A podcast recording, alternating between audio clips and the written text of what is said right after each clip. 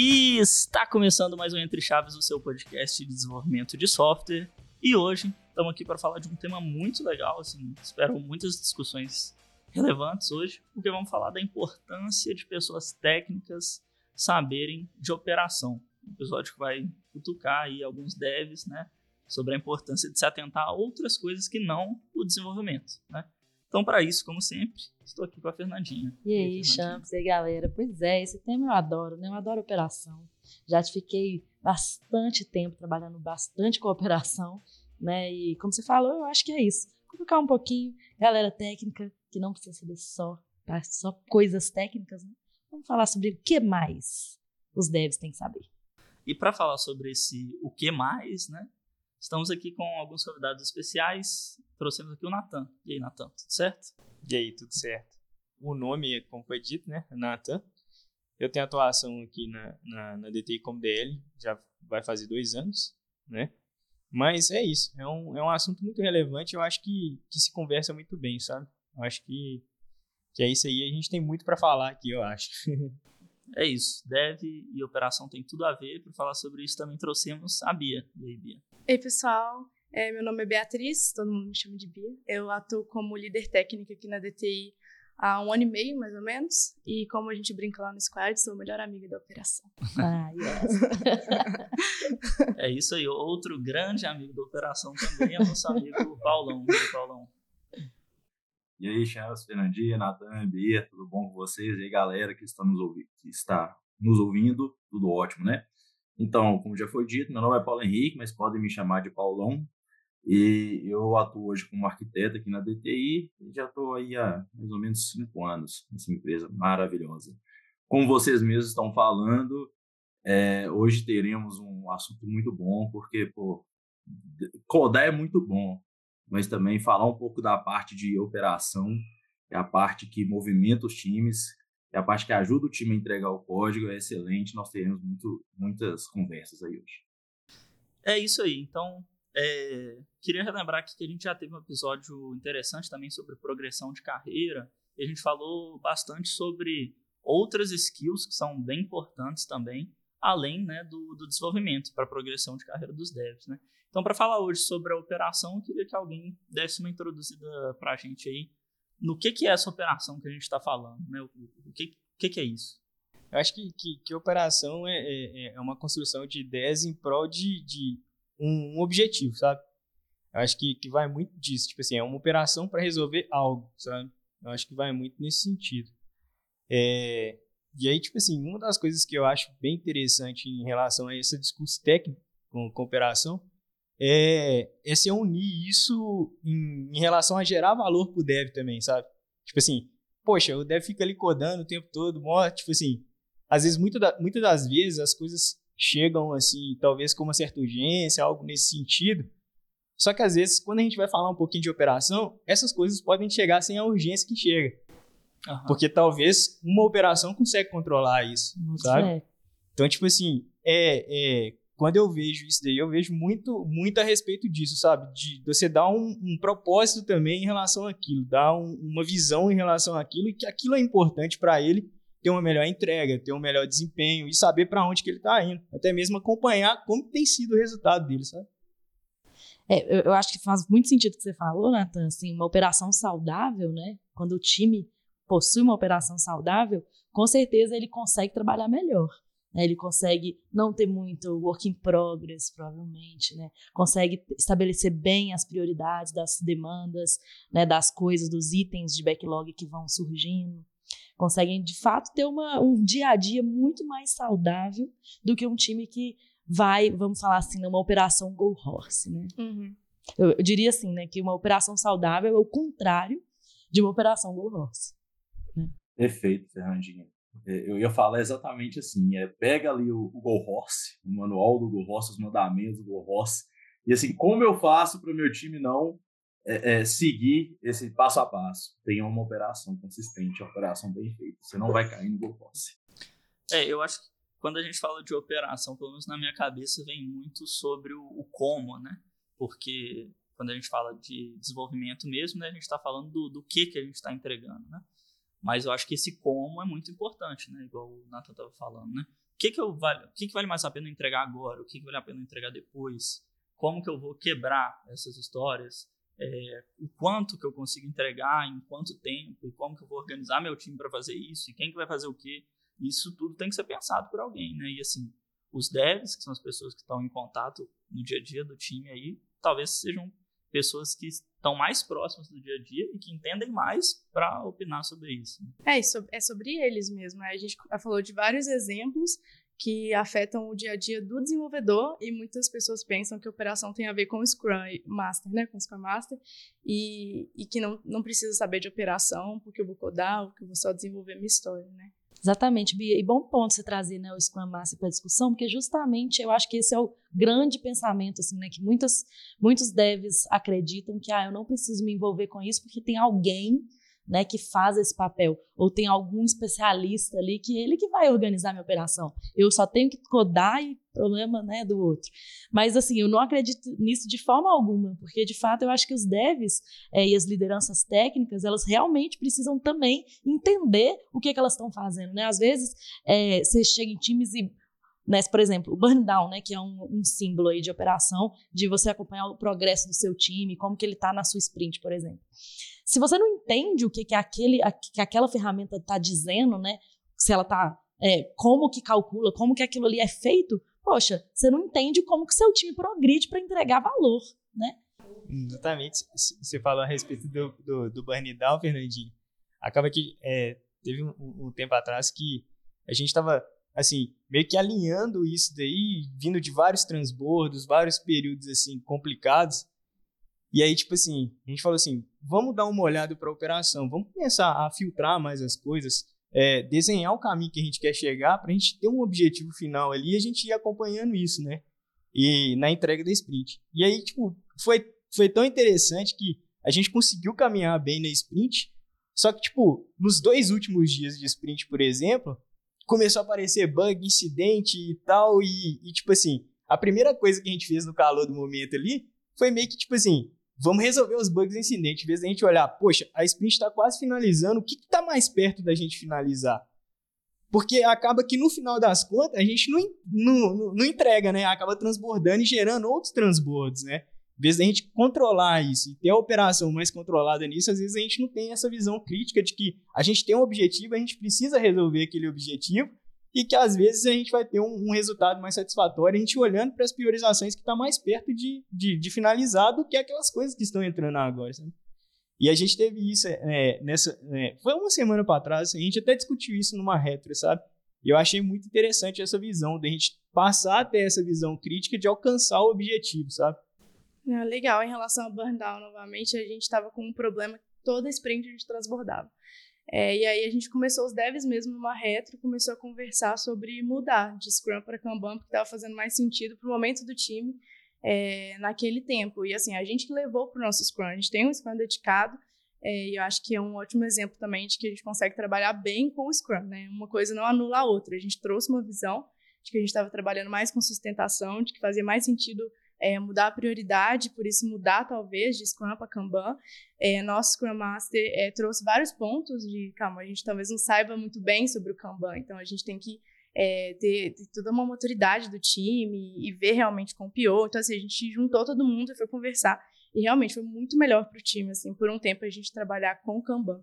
E eu achei interessante que foram os devs do time, com os devs assim, numa retro, que a gente levou esse ponto é, de troca, foi muito, muito legal. É, dois falaram sobre retro, né? E assim, para mim a retro é um dos símbolos também da operação. Assim como reuniões diárias, que eu já falei, acho que eu já falei aqui no podcast sobre isso. Essas dois, assim, para mim são importantíssimos para a gente manter uma operação saudável. É esse tipo de rito, né? Da, do, da agilidade e tudo mais, do, das metodologias ágeis, nos leva justamente para refletir, né, a, o, o, nos três, eu já falei isso aqui também, eu acho, mas enfim, é, no, os três pilares do Scrum, né, que você inspeciona para adaptar, para evoluir, né, sei lá, não é exatamente isso não, mas é por ali. É, e para mim é isso. Isso significa também uma operação saudável, né? Que você consegue inspecionar, você consegue refletir sobre isso, você consegue adaptar, né? Para que novas coisas possam ser feitas dentro do seu time. É, até pegando um gancho nisso aí que você está falando da retro, Aí eu vou falar com a Bia, que ela tem também propriedade para confirmar sobre isso. É, eu participei desse caso, desse case que a Bia comentou, e para mim é um case de sucesso. Acho que a gente podia até debater mais sobre isso mais tarde, Bia. Que depois né, a gente vai falar de exemplos e tudo. Mas assim, Bia, até falando, aproveitando o gancho da Fernandinha, que ela falou da importância da retro, da importância lá na retro a gente pensar o que, que aconteceu de, de errado, os problemas que está tendo também, não só disso, né, mas isso é uma das coisas, e melhorar na próxima sprint, na próxima semana. E aí você lembra que a gente mandava mensagem assim, poxa, hoje nós tivemos uma retro fodástica, uma retro muito boa. E isso aí não significava que foi uma retro só de elogios, não. É, não, de Pelo contrário, né? né? Pelo, pelo contrário. Era uma retro que a gente é, falava, gente, nós pecamos nisso, nisso, nisso. O que, que a gente pode fazer para que na próxima sprint nós não, a gente não repita esses erros. A gente ia, pensava, aí as pessoas, nossa, peraí, eu pequei nesse, nesse, nesse ponto, ah, eu não fiz essa parte aqui da operação. Na próxima retro, a gente não repetiu os mesmos erros. E o burn down do nosso time foi só melhorando. Sim. Isso, importantíssimo essa sua frase, Fernandinha. Para mim, assim, é, se tivesse que tirar todos os ritos da vida do time e falar assim, você só pode fazer um rito, eu escolheria a retro. Porque justamente assim, se você faz uma boa retro, como você falou, uma boa retro não significa só um elogio, pelo contrário, né? Você com certeza consegue pelo menos um ponto de melhoria a cada ciclo que você tem. Né? E, só, e só voltando nos três pilares do Scrum que eu falei aqui, que é de inspeção, transparência e adaptação. E para mim é isso, ter uma operação saudável é você também conseguir ser transparente, você conseguir falar muito bem dos problemas do seu time, né? Você conseguir é, expor os problemas, pôr o bode na sala, né? Como diz, para você realmente falar assim, gente, olha, é isso aqui que tá errado. Pô, não dá pra gente transbordar toda a sprint, não. O que, que a gente tá fazendo de errado? Alguma coisa tá. Sabe? Então, ah, não, esse ponto aqui, pô, então tá, vamos tentar melhorar ele na próxima sprint. Ah, nossa, melhoramos, mas ainda não resolveu. Então, qual que é o próximo? Se a gente tiver essa, essa cadência de melhoria contínua, assim, eu acho para mim é, é, é, um caminho completamente, extremamente bom para atingir uma operação saudável. Com certeza. Fernandinho, eu vejo isso também, é, pegando muito disso, eu vejo é, você falando isso, da gente não se confortar e pegando um pouquinho do Paulo, trazer os pontos e ver essa melhoria, eu vejo muito tipo assim, poxa, por que, que o dev não tem que entender de operação se ele está participando disso ali e está discutindo o que, que, tem que ser melhorado? Tipo assim, é, é algo que, tipo assim, quando o dev tem esse entendimento, ele vai conseguir colaborar muito mais nesse momento. Exatamente. E assim, é, eu acho que é isso que eu falei lá no início, de cutucar um pouco o dev, de entender que a participação dele num time não é entregar código, né? Não é ainda só, mais, né? É, não é só entregar código. Não é né? só. Porque, ainda mais hoje em dia, né? Eu repito isso todo episódio, mas o chat GPT já entrega código que funciona. Então, assim, a gente precisa de pessoas colaborativas, participativas. Então, exemplos muito bons para isso são esse próprio do rito da retro, né? Um dev que entende da operação, ele entende dos problemas, dos porquês, ele vai conseguir colocar uma opinião muito mais crítica, muito mais relevante nesse momento e não ficar falando assim, ah, eu acho que tá tudo bem, tá ok, e aí os problemas do time continuam e tudo mais. Um dev que está ciente do, do, da operação e de como funciona, ele não vai, por exemplo, é, um, caso bem comum, né? É, o time está precisando entregar, aí o dev vai lá, faz um monte de hora extra, e aí calcula a velocidade do time em cima dessas horas extras, parece que o time tem a capacidade X. Mas quando vai ver, você calculou essa capacidade com todo mundo fazendo hora extra. Então você vai falar assim, pô, a velocidade do meu time é essa, então toda sprint vocês vão fazer hora extra entendeu? E aí a Sudev não para nem para pensar sobre isso, para levantar isso, isso impacta diretamente no trabalho dele, entendeu? Então, assim, é, são, são preocupações que eu acho que todo deve, deve ter, todo deve deve ter, para né, contribuir positivamente para o próprio trabalho dele né, e para o resultado, para as entregas do time dele também. Né? O, o Champs, e, e para mim, é, além de entender, além dele saber, ele tem que acreditar. Ele tem que acreditar que a operação ela vai, ela vai fazer com que o time produza um código melhor.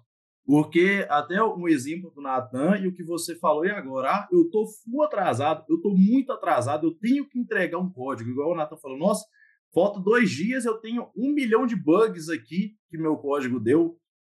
Só que aí ele tem, é, é totalmente é, ao contrário, né? Tipo assim, você vai falar com o cara, não, você tem que parar e pensar na operação, ao invés de você falar com ele, não, vai lá, velho, faz hora extra e mete o código. O cara vai sempre ir no Warhorse, o cara vai sempre ir, não, tem que fazer Sim. código. O cara, não, pera, você tem que acreditar na operação, você tem que saber que, você tem que acreditar que. Se você parar, pensar que falta só dois dias para você entregar é, é para você entregar sua sprint bonitinho e depois focar nos bugs, é muito melhor do que você já tentar fazer tudo agora. Você vai ficar mais cansado, você vai, vai, vai poder entregar código errado, seu, o seu código não vai passar pelas devidas inspeções e, e, além de outros problemas, né? E impacta também na velocidade do time que o Chamos está falando, que aí o burn down vai, vai ser aquela maravilha.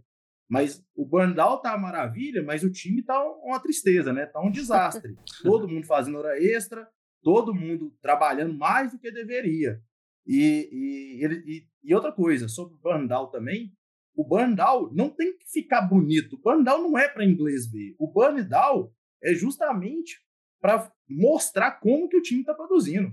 Se o time está atrasando o down, pô, vocês têm que correr atrás, vamos ver o que está acontecendo. Não é correr atrás para deixar o down bonito é correr atrás para ver o que está errado na operação, para que a gente trabalhando legal, sem hora extra, a gente vai fazer esse bandal ficar bonito. Exatamente, é bem isso aí, né? Encontrar as causas raízes dos problemas, né? E não de fato ficar empurrando com a barriga ou trabalhando a mais para sempre resolver, né?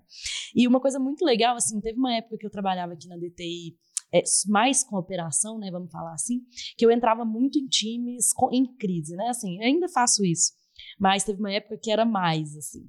E eu entrava bastante nos times que estavam com algum problema, né? Seja com o cliente ou com a entrega.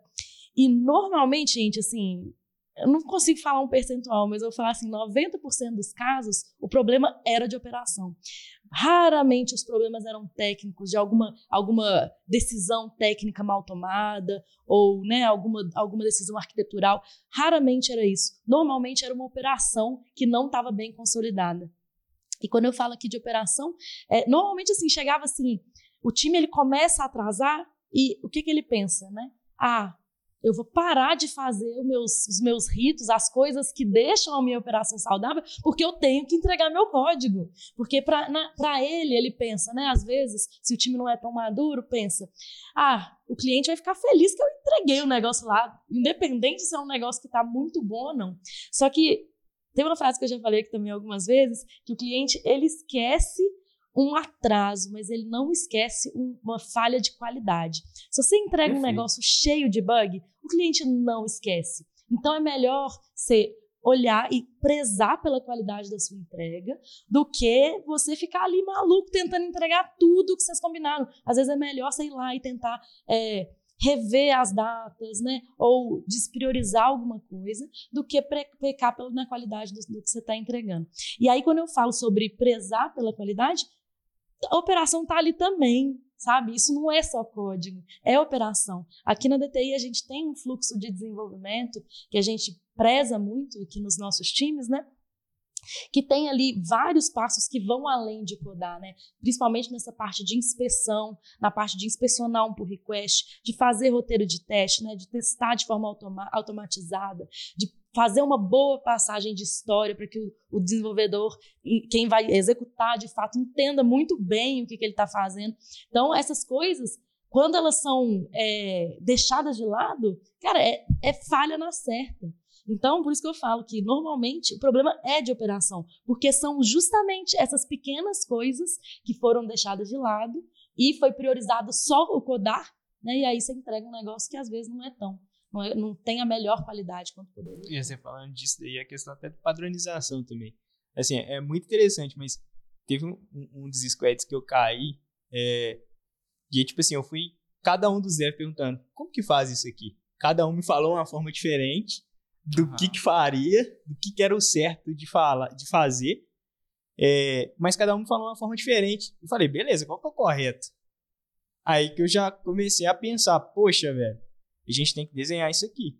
Aí vocês fizeram Operation Canvas. É, aí a gente já veio com a questão do Operation Canvas. Já existia um Operation Canvas, só que talvez por, um, por uma questão dessa que, igual a Fernandinha colocou exemplo, foi esquecido, sabe? Uhum. E tipo assim, ninguém consulta, ninguém olha e tal, e, e aquele negócio, tipo assim, Aí, igual, assim, eu acho que as pessoas que, que costumam mudar de time ficam muito nessa, né? Tipo assim, chega no time, quer saber como que o time tá funcionando, como que é a questão. Então, às vezes, até para chegar no time, você fala assim, meu Deus, o que, que tá certo?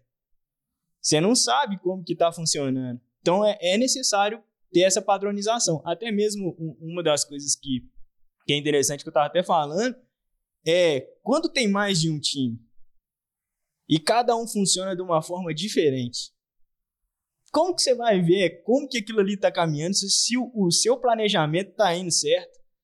Então, às vezes o dev não, ele não tem essa visão né, de, de, de que é, é, é, é ruim, é mais oneroso, gera mais esforço e acaba não tendo esse, esse tempo para pensar em coisas novas, para ter coisas que eles poderiam não estar tá passando, né? É, mas em relação a essa falta de padronização, essa falta de organização, esse controle da operação, né? E às vezes também que acontece, e falando um pouquinho assim, é, às vezes eu já ouvi dizer assim que é, de forma negativa a gente tem essas, essa, essa, é, é, é, esse acompanhamento. Tipo assim, poxa, é, estão, tipo assim, me monitorando, mas não é me monitorando, sabe? Na verdade, é assim: todo mundo está em prol de um objetivo, caminhando para o mesmo lugar e quer uma melhoria contínua, que foi o que a Fernandinha falou em respeito a. E, a... quanto mais informação a gente tiver sobre o que, que a gente está entregando, em que, que a gente está investindo nosso tempo, né? Mais fácil da gente pensar em soluções melhores. Exatamente, fica mais visível, né? Quer ver os problemas, né? É, pegando um gancho do que a Fernandinha falou em relação a é, entender, eu acho que a importância do líder técnico entender de operação, exatamente isso, o dia a dia, quem está no dia a dia, normalmente não é o Scrum, apesar de próximo, e se ele for mesmo um Scrum dedicado, quem vai entender em questão do time, é, do que, que eles estão fazendo, o que, que eles estão deixando de fazer, é o, a liderança técnica ali. Então, acho que saber de operação, principalmente para o líder, por conhecer aquelas pessoas e estar tá no dia a dia e entender dos processos é essencial e vai trabalhar junto com o Scrum, ao invés de um substituir o outro. Acho que não tem nada disso, os dois vão trabalhar juntos. É, o Scrum trabalhando junto com o líder técnico, acho que a operação anda muito melhor. E os devs, obviamente, entendendo o que está acontecendo. E é interessante até esse ponto que você falou de, de ter essa conversa, Bia, é que é, é, esse alinhamento, esse sincronismo, é porque, tipo assim, é, vai muito daquilo, tipo assim, às vezes alguém quer ver algo, mas não tá atuando naquilo. Aí, às vezes, o que alguém que quer ver algo cobra para quem vai atuar, não é confortável para quem tá atuando atuar. Então fica nesse embate. O cara faz, às vezes não vê valor naquilo, não tá interessante, não quer fazer daquele negócio, tá mais complicado. O que a gente escuta muito aí é o mito da, de burocratizar as coisas, né? Mas na verdade eu acho que não é burocratizar. É tipo assim, qual é a melhor forma da gente fazer isso? Que a gente vai conseguir atender um lado e o outro lado. Então, acho que vai muito nessa sincronização, assim, até mesmo da liderança técnica com o time, junto com o trabalho é, conjunto com o Scrum também, sabe? É, eu acho isso importantíssimo, isso aí que a Bia falou do líder técnico, ele entender, acreditar na, na operação, porque o, os desenvolvedores seguem o líder técnico, não tem jeito. E ele está ali no dia a dia do time. É ele a pessoa que ele vive a operação e ele vive o desenvolvimento. E uma coisa legal é que ele pode também, é, juntamente ali com o time, ele entende o time, as, as, necessidades do time, e aí talvez ele pode, igual na DTI, nós temos o, o, o DTI Flow, que são passos ali é, que a gente é, que a gente segue para desde a, desde a hora que a história chega até a hora que a gente entrega. E aí cada hora tem um passo a passo. É, exemplo, tá? Um, um, fazer roteiros de testes, a passagem da história ter o DL, o desenvolvedor e, e, e entre outros passos. Só que todos esses passos contribuem para uma boa operação. Porém, existem alguns passos que eles não precisam ser executados por alguns times. E aí, o, o, o, líder técnico, ele entendendo a importância de todos esses passos, entendendo a realidade do time, ele pode falar: olha, gente, esse passo aqui, eu sei que ele é muito importante para a operação, mas ele não faz sentido de ser aplicado para o meu time. E aí, vocês, a gente pode é, ganhar né, essas horas que, que seria para esse passo, a gente pode investir em outra coisa sem prejudicar a operação. Ou prejudicar. Porque ele sabe né? aquele passo Tipo assim, Oi? ou, ou o contrário, né? O, o dev pode falar assim, ah, eu podia pular esse passo, e, o- e o, né, a liderança fala assim, pula mesmo, vai dar bom. E não vai dar bom, a gente sabe, né? Então entender isso também é importante. É, eu acho que tem isso que você estava Exatamente. falando, Paulo, tem muito, muito a ver com o churrari, né? De você é, puxar o, o- o seu time entender, né, assim, em que, em que ponto de maturidade está, né, para que ele consiga melhorar mesmo, para até o ponto que ele consegue começar a criticar mesmo os ritos, os, as- a, metodologia, o que mais que tem, né, daquele, naquele, que aquele time aplica, para que ele consiga falar assim, não, você falou, né, isso aqui não, não precisa aplicar aqui hoje, porque a gente, do, do jeito que a gente está, o nosso time aqui, a gente já é maduro o suficiente, a gente não precisa fazer esse passo.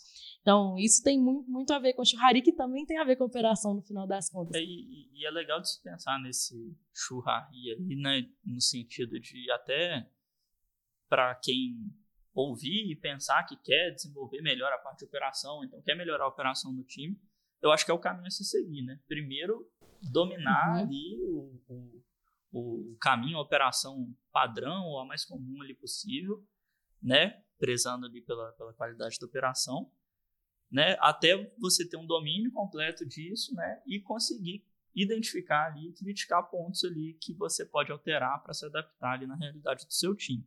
Mas talvez o primeiro passo para squads novos ou para squads que estão desorganizados é, ó, vamos então se apegar aqui no, no, no que, que tem que ser feito mesmo e, e fazer isso muito bem feito para depois a gente começar a criticar, porque às vezes também tem, tem e é muito comum também da gente ver muitos problemas acontecendo ao mesmo tempo no time, né? Não dá para resolver tudo ao mesmo tempo, né?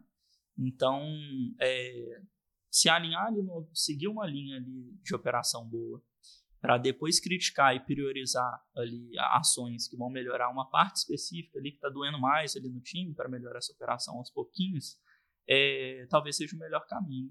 Sim. E então, gente, assim, eu acho que a gente pode falar, né, que uma operação saudável, um time que tem uma operação saudável, é um time que consegue, assim, é, ter repetibilidade em entregar consistentemente com qualidade. Vamos falar assim. É, e, e quando eu falo entregar consistentemente com qualidade, é, é também entender, entender muito bem os seus processos para que é, atenda também às expectativas do cliente em relação ao escopo a ser entregue. E eu estou dizendo isso, né, de ter repetibil- repetibilidade, porque é justamente você falar assim, gente, esse time aqui, ó, ele opera de uma forma muito saudável. Quer dizer que toda sprint ou todo ciclo dele, né, se ele roda Kanban, ele consegue atingir objetivos. E se ele não atinge, ele fica maluco para entender por que, que ele não atingiu.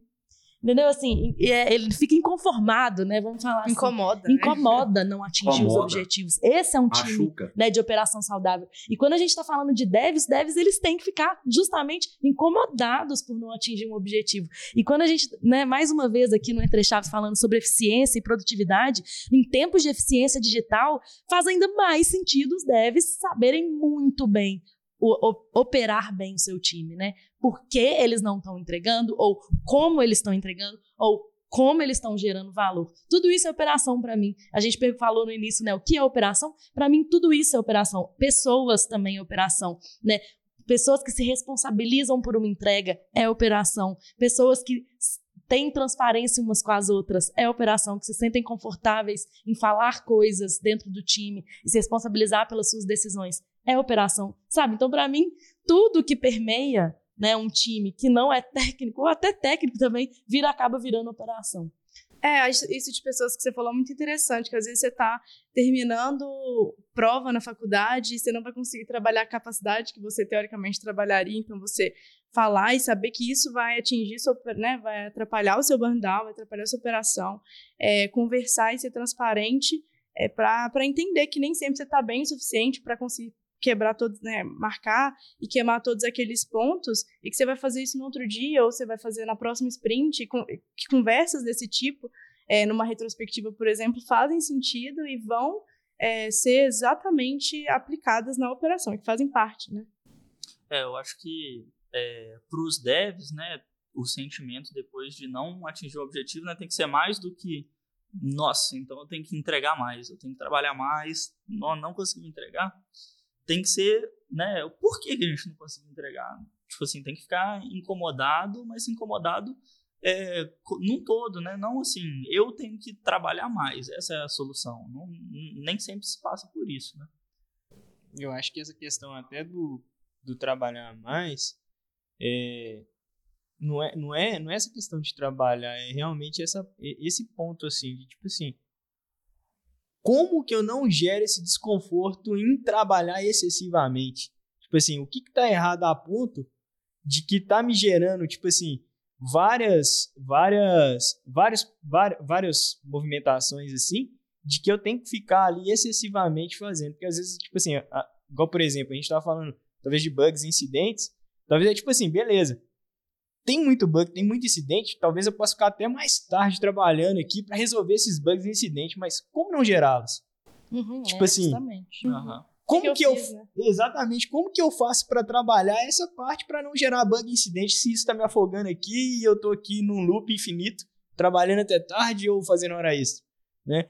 Então, tipo assim, essa visão que a gente busca também, né? Não é se conformar ali, não. Se cair aqui, eu resolvo. Não é assim, poxa. Era um exemplo até legal sobre isso na nossa retrospectiva do time. A gente tem olhado para todos os bugs incidentes e a gente tem escrito assim se aquele bug poderia ter sido evitado ou não com um roteiro de texto, por exemplo. Ah, isso foi erro, por que foi erro, né?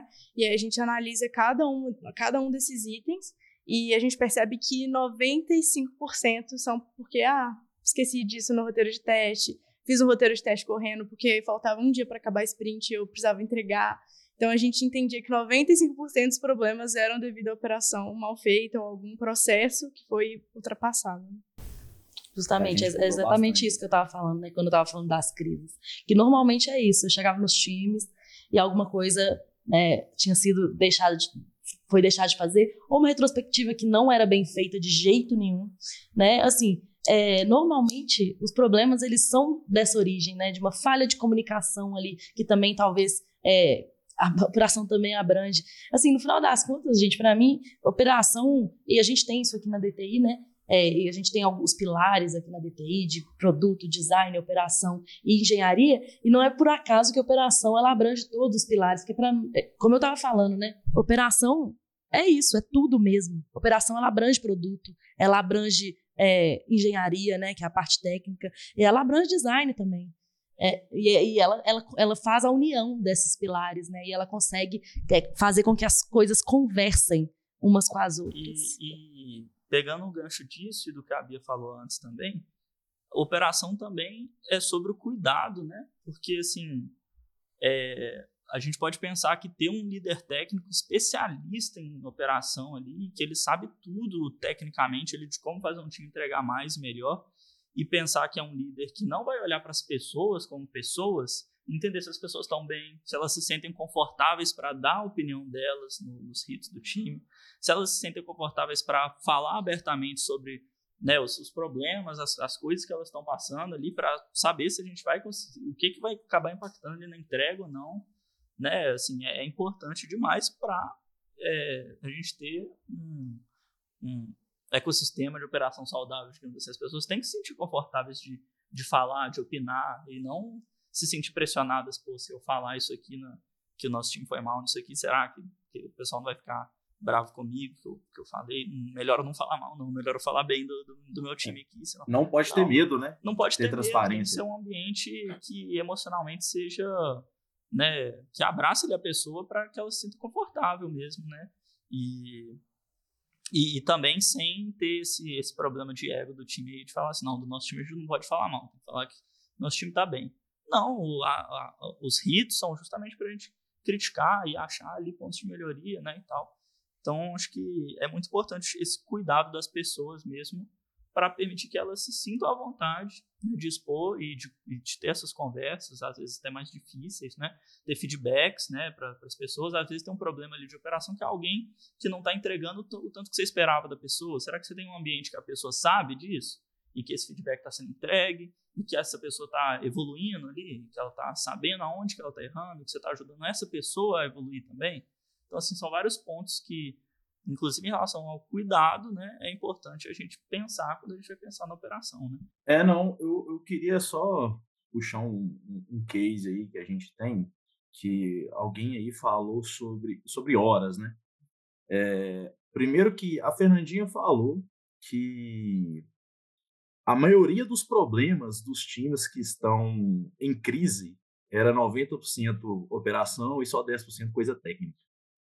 E eu assino nisso muito embaixo. É, recentemente eu, eu, eu, participei de um time, eu tive a oportunidade de, de ajudar ali como DL mesmo, mais como uma pessoa de operação. E a gente estava atrasando todo sprint. A gente colocava a pontuação e chegava no final do sprint faltava uma, duas histórias para trás. Falei, gente, não é possível. Vamos rever a pontuação, né? Que é ali as horas por, por, por ponto que a gente está colocando. E a gente fez as contas lá, fiz uma regra de três e estava dando certo. Falei, não, gente, não é possível, é que a pontuação tá certa, tem um, alguma outra coisa errada. E aí, a, a, gente, juntamente ali com a, com a Scrum Master, a gente, nossa, machucando, igual vocês falaram, né? machucando, a gente atrasando a sprint, o que está acontecendo? Não é possível. A gente foi e resolveu, a gente foi calculou mais ou menos quantas horas efetivas de, de, de código, né, de, de descendo ali as horas da task, a, é, a, os nossos desenvolvedores faziam ali por dia. E a gente chegou numa média que das. Acho que a gente colocava, se não me engano, oito horas no DevOps, ou sete horas no DevOps, para cada pessoa. A gente viu que dessas sete horas, as horas efetivas mesmo de descer no task era menos que sete. Era ali três horas, três horas e meia que a pessoa realmente desenvolvia, que a pessoa colocava o código. Isso não quer dizer, né, gente, que as outras, outro, outras horas ela está, é, vamos dizer, panguando. Não. Ela estava em outras reuniões, ela estava aprendendo, estava tendo conhecimento e também foco, né? Ninguém consegue ficar focado aí oito horas por dia, né? O foco é muito difícil de ter, muito fácil de você perder.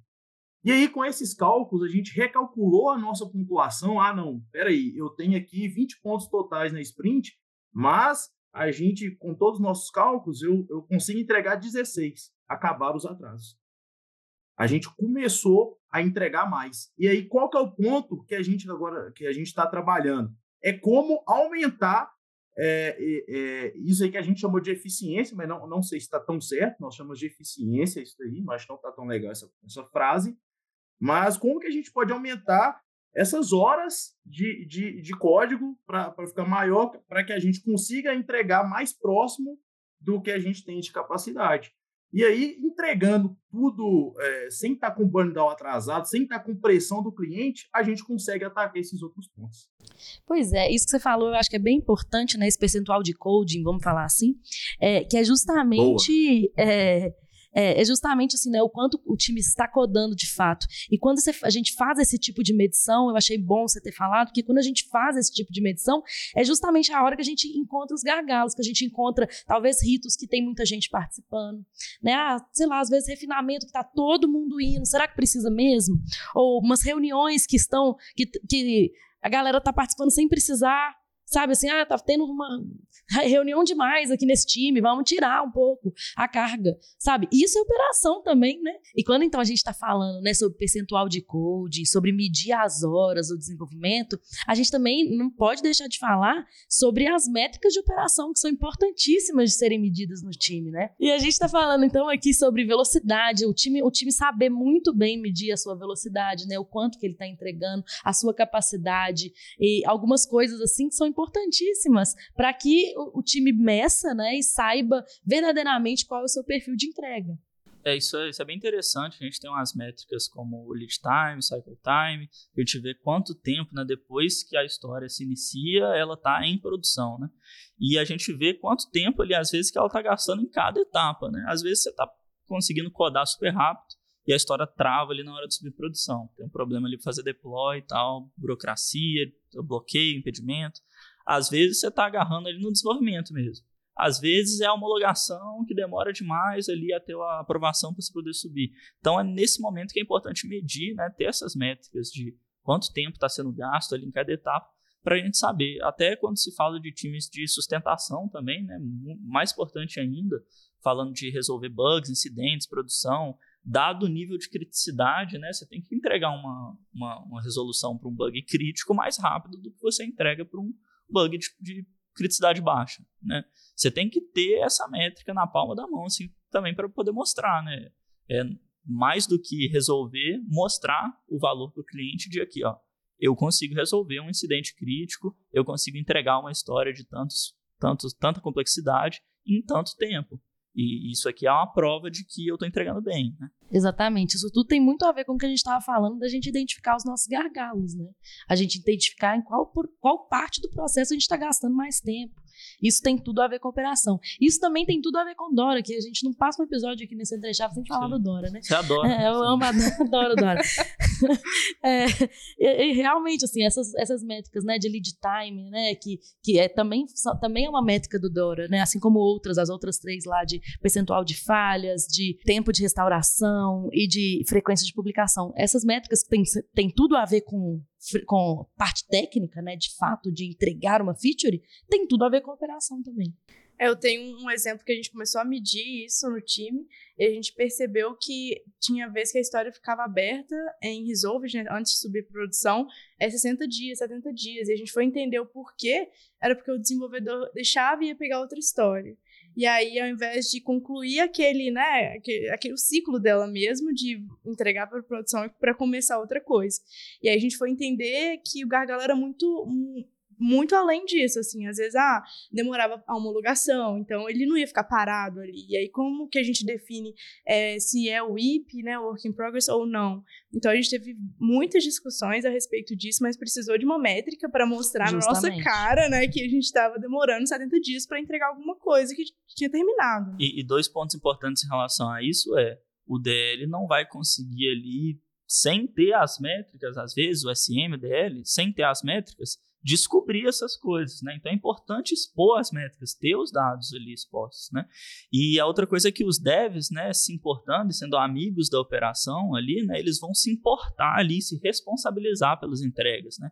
Então eles vão pegar um item, igual a Bia estava falando, e vão querer levar esse item até o final. É, exatamente. vão ver importância, vão ver valor, vão ver ali que está atrasando uma métrica, vão ver ali que está atrasando burn down, vão ver ali que está impactando na operação do time, entendeu? Que é mais do exatamente. que só fazer o código que funciona ali, testei e, e lavei as minhas mãos. mãos né? Exatamente. Isso, é, isso é importante até mesmo na hora da gente priorizar o que tem que ser priorizado, né? Sim. Porque, tipo assim, às vezes acontece, tipo assim, vai chegando, vai fazendo, vai chegando, vai fazendo, vai chegando, vai fazendo, e não vê que tá fazendo coisa que não foi planejado. É, o que não gerava nem tanto valor. E nem gerava ficar tanto valor, 70 exatamente. dias, né, é, sem exatamente. porque não era... Que não era, não, não, não era, era, importante, importante né? Não né? era então, crítico, né? Então, provavelmente você tá priorizando, inclusive, errado, né? Exatamente. E o dev tem que ter essa visão no momento certo, né? Chegar a história ali na planning e ele já falar, cara, isso daí não faz sentido a gente fazer, ou então perguntar, né? Por que, que a gente vai fazer isso? Ah, por causa disso. Ah, então tudo bem. Então a gente vai fazer assim. Até mesmo para mudança de caminho, tipo assim, poxa, a gente combinou que a gente iria seguir para esse objetivo. Aí chega uma coisa assim, meio que incoerente. Às vezes, até questionar, sabe? É. Poxa, a gente vai fazer isso mesmo? Uhum. E esse objetivo que a gente tinha definido? Não Exato. seria isso, não? Será que é mais importante? Não simplesmente aceitar, né? Isso. Exatamente. Então, as pessoas elas acham, né, é, que eficiência, quando a gente fala de eficiência digital, de melhorar o percentual de code, então elas têm que trabalhar mais, mas na verdade não é isso. É justamente é, olhar melhor para sua operação, entender os seus gargalos, entender aonde que você está gastando tempo que você não deveria gastar. E claro, né, é, olhar mais para a parte de inteligência artificial e usar ferramenta para isso. Mas acho que uma grande parte é você rever os seus processos, é você entender de operação, você entender da sua operação do seu time e ver, gente, isso aqui, né, lá no churrari de novo, isso aqui tá gastando mais tempo do que deveria, isso aqui, né, é, a gente pode eliminar, isso aqui a gente tem que colocar, porque isso aqui a gente não vai abrir mão, porque a gente sabe da importância. Então, assim, é, devs que sabem muito bem disso, para mim, são devs que são multidisciplinares e que com certeza sempre vão ter lugar no mercado né, mais estável que a gente está. É, e falando disso, pode parecer um pouco de microgerenciamento, que é o que a gente falou no começo, né? Porque como ah, né, um time que vai pegar ali quantas horas que eu estou codando por dia para olhar quantos pontos que eu vou descer, mas isso é até um, quando a gente faz uma auto-operação, do tipo assim, nossa, eu só gasto isso no código, sendo que é teoricamente a minha função é, ali. Sendo que é assim que eu vou ativar valor pro meu cliente, Exato. né? Que é assim que eu entrego para ele. Né? Exatamente. Né? Então acaba que a gente consegue ter insights do tipo assim, não, realmente isso não faz sentido eu participar. E a gente consegue priorizar melhor ou até escolher um momento. Então, assim, não é deixar de é, estudar, de ter um momento ali de um, né, assistir alguma coisa que vai agregar valor, obviamente, mas é saber que no final da sprint eu preciso de gastar as minhas horas com aquilo. Então é, é prioridade você ter uma organização. E aí, quando a gente fala de operação, é, é a gente ter a nossa própria operação também, conseguir ver ali com, o que, que eu estou fazendo e como eu agrego valor ao meu cliente, ao meu time ali. Né? É por isso a importância do, do dev né, criticar e olhar para o trabalho do time e para o trabalho dele. Né? Mas pegando um gancho no, no que o Paulão falou, eu acho que às vezes a gente tem que dar um passo para trás, né? Então, assim, analisar a operação que vocês fizeram e falar, não, nós não vamos entregar 20 pontos, nós vamos entregar 16. Não é falar assim, é, resolvemos um problema, vamos entregar menos. Não é isso. É você colocar ali uma pontuação menor, prometer menos, para você conseguir trabalhar no ambiente mais saudável ali, que não vai ter pressão e que não vai ter urgência o tempo todo e tendo que resolver coisa e tal, para você conseguir entender sua operação, ver onde você pode melhorar, ter espaço para melhorar ela, para cada vez mais né, melhorar essa eficiência aí, né, esse, e daqui a pouco entrega. Mais, e, daqui né? pouco, e daqui a pouco você vai entregar Perfeito. os 20, daqui a pouco você vai entregar os 20, só que você vai entregar os 20 de verdade, você não vai tá todo mundo morrendo de entregando mal feito, né? Entregando ali um trabalho é, suado demais ali para conseguir sair os 20. Você vai estar tá entregando bem, entregando saudável e entregando os 20. E, e sabe onde é que estava o problema? É, assim, só para é, pegar o gancho da, da Fernandinha, o, o problema não estava no desenvolvedor. O, o, o problema maior ele estava na hora que a gente estava fazendo um repasse da história que o desenvolvedor estava gastando muitas horas para tentar entender o repasse funcional, estava dando muito, muito, muita volta. Tipo, a pessoa, ah, não, entendi como é que faz. Na hora de desenvolver, voltava a conversar. Na hora de testar, voltava a conversar. O problema estava aí. Ou seja, se a gente não tivesse parado para pensar na operação, na, nos cálculos, o desenvolvedor ia fazer hora extras infinito e não ia entregar, entendeu? Não ia ser produtivo.